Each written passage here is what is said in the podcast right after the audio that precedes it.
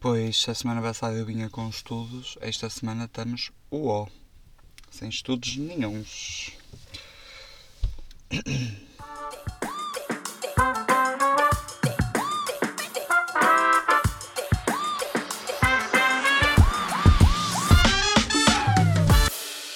Boas pessoal, mais um episódio de Espaço Instável. E hoje eu vou começar já por dizer uma coisa. Estamos no dia 29 de novembro, portanto, a dois dias do início de dezembro. Agora sim, podem começar a pensar nas decorações de Natal.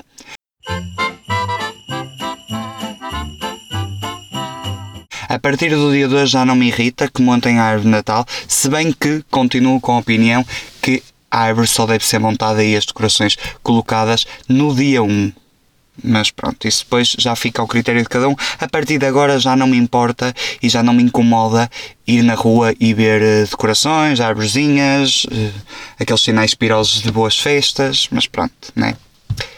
O bom gosto não se compra, portanto vou continuar a ver coisas pirosas no meio da rua. É a vida e tenho que aprender a lidar com isso. Eu ainda não tinha nada preparado para hoje. E porquê? Porque no momento em que vocês estiverem a ouvir isto, no dia em que o episódio foi lançado, eu estou ainda em Budapeste. É isso, filhos. Vim fazer uma viagenzinha e, e portanto, pré-gravei este episódio e ainda não sei muito bem um, o que vou falar, porque estou tão excitado uh, por, por ir viajar. Eu amo, amo, amo viajar, adoro conhecer sítios novos, novas culturas, novos espaços. Um, cidades novas, ainda por cima estou muito excitado por ir a esta cidade, acho que vai ser muito fixe e portanto não tive assim muito tempo para pensar uh, o que é que poderia trazer para aqui.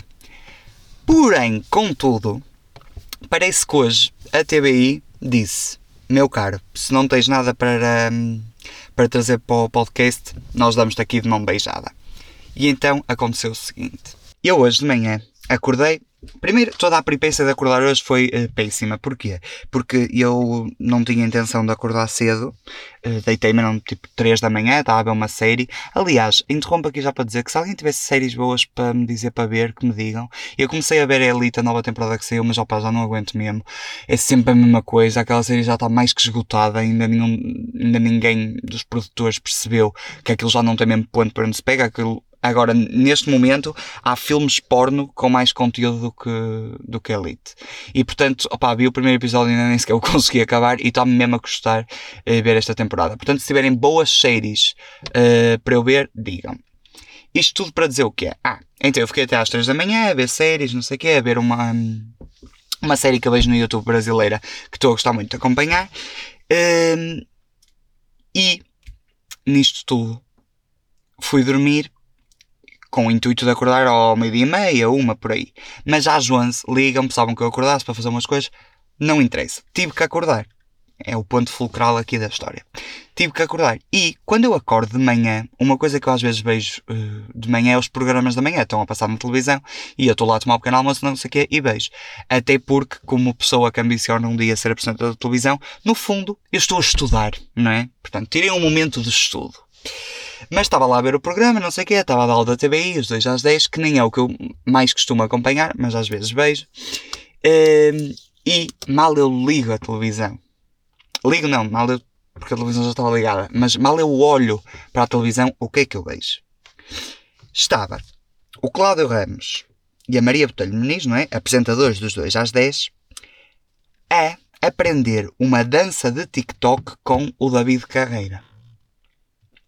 Eu só olhei e disse assim: o que é que se passa com a televisão portuguesa? Eu fiquei. Mas eu neste momento tenho à minha frente o David Carreira a ensinar uma dança de TikTok a dois apresentadores da televisão. Este silêncio é propositado. Estou a explicar, como diz a outra. E né, continuei a ver, porque achei, oh meu Deus, este conteúdo é digno de eu perder aqui uns minutos a ver isto. Foi tipo, só tão ridículo, tão ridículo, tão ridículo. Porque assim, primeiro, hum, toda a gente sabe, e se não sabem, ficam a saber a opinião que eu tenho quanto a dancinhas TikTok. E, enquanto pessoa que dança e dançou durante muitos anos e investiu muito na sua carreira enquanto bailarino, e eu passo-me com estas pessoas que têm agora tipo imenso sucesso a fazer sucesso a fazer dancinhas TikTok. Não pelo sucesso das pessoas, tipo, cada um com o seu sucesso, mas porque isto tira trabalho e, eh, e tira valor à profissão de muitas pessoas e que investem muitos, muitos, muitos anos na sua carreira. Tipo, nós para chegar a ser bailarinos profissionais e fazer disto uma vida e uma carreira, há muito custo, muito suor, muita lágrima e muito investimento. E uma pessoa tem que aprender muitas coisas e melhorar a sua técnica. E é este lado que o TikTok veio trazer de ok, tipo, toda a gente pode dançar. E ainda bem, eu sempre defendi que qualquer um pode dançar e deve dançar se assim o quiser. Mas nós temos neste momento eh, os chamados, entre aspas, bailarinos de TikTok a irem para palcos enormes, tipo Rock in Rio, imensa, imensos palcos assim com imensa exposição, eh, fazer dancinhas TikTok e serem valorizados por isso e serem considerados bailarinos, que, meus caros, guess what? Não são. Ok? Tipo, são pessoas que fazem uh, movimentos estranhos em frente a uma câmara, sem qualquer tipo de técnica ou de entendimento sobre dança, e que são valorizados, muito bem pagos e são idolatrados por isso. E portanto, eu só em mim já tenho um ranço enorme às dancinhas TikTok. Mas ver o David Carreira um cantor a ensinar uma dancinha TikTok, aquela do Olha para mim. Ei, não sei se já viram, que acho que isso agora é a música de apoio à seleção, não sei, mas pronto, é uma cena assim. A ensinar uh, à Maria Botelho Muniz ou ao Cláudio Ramos, aquilo foi um momento só hilariante. Tipo, se, se, tiverem a oportunidade, isto deu no dia uh, 24 de novembro, portanto, puxem para trás e vão ver, porque é mesmo momento digno. Primeiro, toda aquela que uma pessoa fica tipo, what's going on? Ninguém consegue perceber. E depois, porquê que o Cláudio Ramos dança como um hetero? Não consigo perceber. Tipo, o Cláudio Ramos tem os movimentos mais homem branco velho hetero de sempre. Aquilo era uma cringeria total. Não o querendo ofender de todo, mas claramente ele tem a coordenação uh, de uma cenoura aquilo foi só hilariante. Porque ele era assim mesmo desengonçado e tinha piada. Ele estava tipo super desengonçado sem conseguir fazer as coisas. Um, portanto, eu achei mesmo muita, muita piada. Uh, e acho que aquele é todo um momento tão cringe, tão cringe que uma pessoa fica com um mix de estou-me a rir e vergonha alheia. Eu genuinamente senti vergonha alheia. Com isto, queria também falar, e já que estamos no tema da televisão e e séries e etc. Acho que hoje vou também pegar mais aqui por este tema. E queria falar de uma coisa aqui. O que é que se passa com os reality shows da Netflix? É assim, eu amo ver reality shows, amo. Mas, ultimamente, a Netflix, cada reality show que lança é mais estranho que o anterior. Primeiro de tudo, aquele Too Hot to Handle, eu sei que há imensa gente que adora, mas eu odiei aquilo. Acho tipo super estranho. Eh, as pessoas que vão para lá, não sei, são pessoas doentes que não deveriam estar lá, deviam estar a ser tratadas por um psiquiatra, porque assim, toda a gente pode gostar muito de fazer sexo, de ter relações amorosas. Amo, faz parte do ser humano, é fulcral nas nossas vidas, é. Aquelas pessoas que são doentes de não se conseguirem aguentar entrar numa casa, são.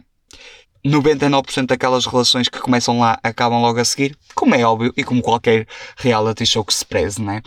Portanto, logo aí eles já começaram mal. Mas entretanto, eles têm lançado cada reality show mais estranho que o anterior. Eu abri ontem, não sei se vocês já conheciam ou não, mas ontem apareceu-me no, na Netflix e eu comecei a ver, porque eu falo mal, mas eu vejo, não é? Eu sou super esse tipo de pessoa. Sou aquela pessoa que vai para a rua, fala, que na altura ia para a rua falar mal da Casa dos Segredos, mas que via e que ao domingo estava lá batido. Está sem noções. Rei da hipocrisia pode ser o meu nome a partir de agora. Mas, eles lançaram um podcast que se chama. Um podcast. Uh, lançaram um episódio que se. Um, ai, olha, eu hoje não estou bom. Portanto, não é podcast nem é episódio. Eles lançaram um reality show. Ding, ding, ding. Cá está, acertei. Um reality show que se chama Amor Confiança. E basicamente é um, um, um reality show espanhol. E em que é que aquilo consiste? São casais que estão com relações claramente que não estão boas têm tipo é problemas na relação, ou de ciúmes, ou não sei o quê, que vão para uma casa. Pronto, vão vários casais para uma casa. E depois eles são divididos em dois grupos, ou seja, hum, os casais são todos separados. Os casais são separados e vão para casas diferentes. E numa das casas, ou seja, na casa número 1, um, estão, vamos supor, cinco pessoas dos cinco casais eh, e na outra estão outros 5, ok? E basicamente os que estão na casa principal e entram pessoas solteiras, pessoas do passado deles, tipo, ai, um ex com que eles deixaram coisas por acabar, ou, ou só pessoas tipo, solteiras bem bonitas que eles acham atraentes, e entram, e eles estão ali e tipo, estão, seduzem-se, têm momentos, alguns comem, outros não, e os outros estão na outra casa a ver as imagens, a ver tudo. Portanto, aquilo é uma choradeira, um ciúme. Tipo, o programa faz zero sentido. E faz zero sentido porquê? Porque aquilo, depois, a meio do programa, troca. Ou seja, eles estão, não é, eh, a ver, portanto, vamos supor, e eu estou a ver o meu namorado a trair-me, e depois troca e vou eu trair o meu namorado. E como eu vi ele a dar beijo, ele a roçar-se não sei o quê, porque depois as imagens também são editadas de forma a que as pessoas, né, que aquilo, tu vês aquilo e achas logo, ah, ele está-me a trair, não sei o quê, e às vezes não é bem assim, portanto são imagens que não são 100% reais, mas depois eles trocam e os outros, como andaram a ver aquilo tudo, estão com uma vontade de vingança enorme, vão e fazem mil e uma coisas. Mas o mais engraçado aqui é que os primeiros que tiveram a ser seduzidos e na casa, tipo, a meter pares de cornos a torto e a direito, quando depois vão para outro lugar, ficam chateados porque tipo, ai não acredito me está a fazer isso. Filha, tu há dois dias atrás estavas a fazer igual ou pior.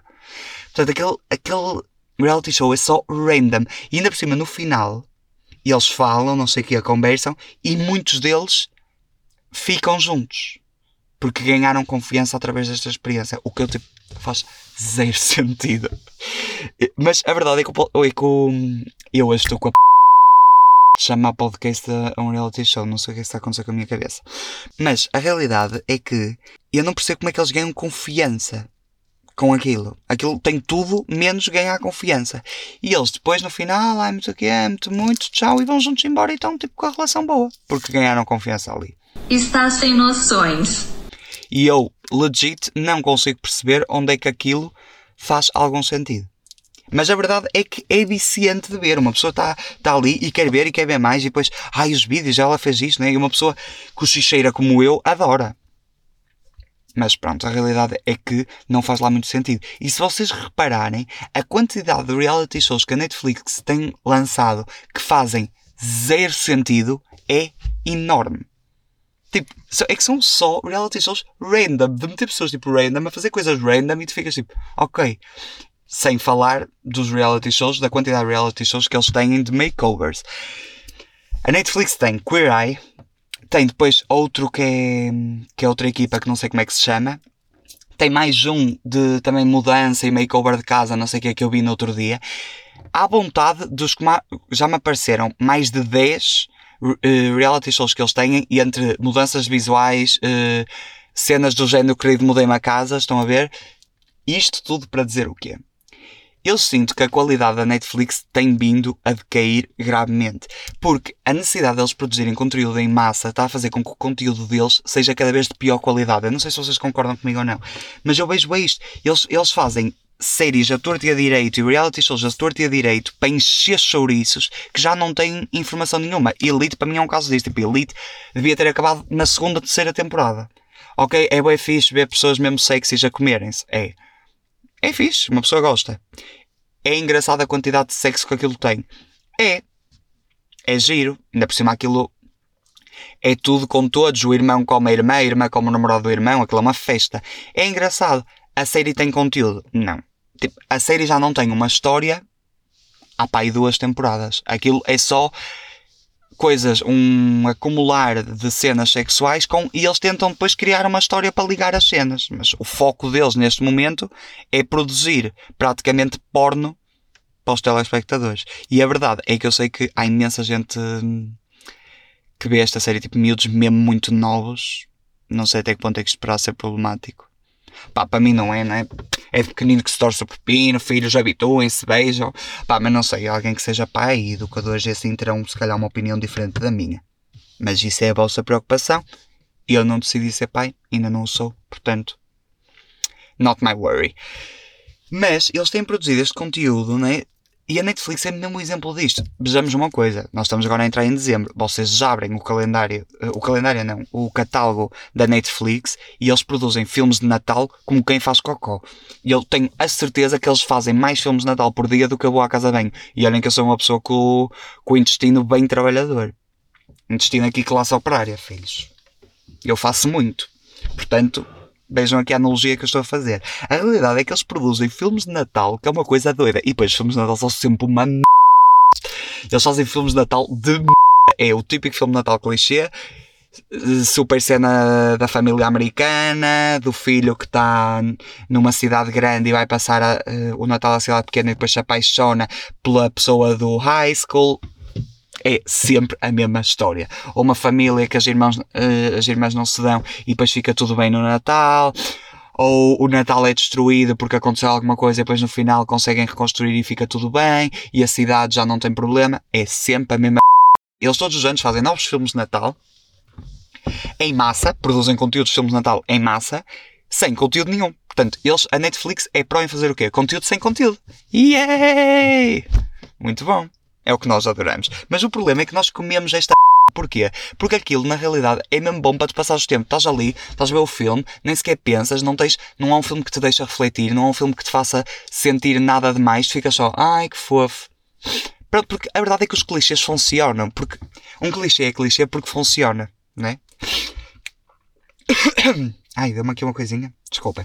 A verdade é que o clichê é clichê porque funciona. E, portanto, eles produzem tudo isso em massa, massa, massa porque o público come em massa, come, come, come, come, come e cala. Isto é uma receita perfeita, não é? Porque a realidade é que eles produzem e nós consumimos. E, e enquanto a, far, a fábrica faz dinheiro, continua a trabalhar. Isso aí é certo e sabido. E o ano passado, acho que foi o ano passado, ou foi já este ano? Não, acho que foi o ano passado. O ano passado eles lançaram o primeiro filme assim de Natal clichê deles, eh, LGBT. Se eu vi o filme, sim, já ouvi duas vezes. Se eu adorei o filme, adorei, mas por um motivo. O filme não é bom. O filme continua a ser aquele clichê básico.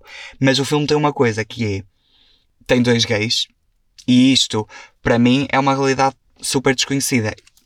Ou seja, vamos aqui desconstruir isto por pontos. É muito bom tu ver-te, mesmo nestes filmes clichês de ver-te representado. E nós, enquanto crianças queers, nascemos sem qualquer tipo de referências no, na televisão, nas séries. Nunca há referências daquilo que tu estás a sentir. Quando tu te estás a descobrir como uma pessoa queer, quer seja homossexual, bissexual, etc., tu não vês referências de ti na mídia, nos órgãos de comunicação social, nem nas séries, nem nos filmes. Portanto, estes filmes clichês é, é ótimo uh, tu vês-te representado em grandes filmes que ganham Oscars, uh, Moonlight, entre outros, Call Me By Your Name, filmes que são aclamados pela crítica e que te estão a representar, e é mesmo bom tu vês-te aí representado, e aí sabe bem. Mas também às vezes sabe bem nestes pequenos clichês, sabem? Nas novelas, nos filmes de Natal uh, super nheca. Às vezes também sabe bem este conforto, porque o clichê torna-se mais eh, toca-te mais porque é a tua realidade. E ver um filme Natal clichê com dois homens é muito mais fofinho porque aquilo é a minha realidade, é aquilo que eu gosto, é aquilo que eu sinto. Consigo me encaixar, eu poderia estar ali. Não sei se me estou a fazer entender. Mas pronto. Falamos um bocadinho de televisão. Falamos um bocadinho de séries, de hum, filmes, de conteúdo sem conteúdo nenhum. E era isto que eu queria trazer assim hoje. Quero agradecer à TVI por ter posto esta. Este happening, este acontecimento icónico do David Carreira no programa da manhã para me ter despertado trazer este tema aqui. Acho que foi giro. E eu diverti-me, gostei de desabafar. Não sei se vocês gostaram. Já tinha esta da Netflix aqui instalada para trazer há algum tempo, porque a verdade é que não sei o que é que se anda a passar, mas pronto. Agora, começa dezembro, vamos fazer o quê? Ver mais filmes sem qualquer conteúdo da Netflix. Ai, como é bom o Natal.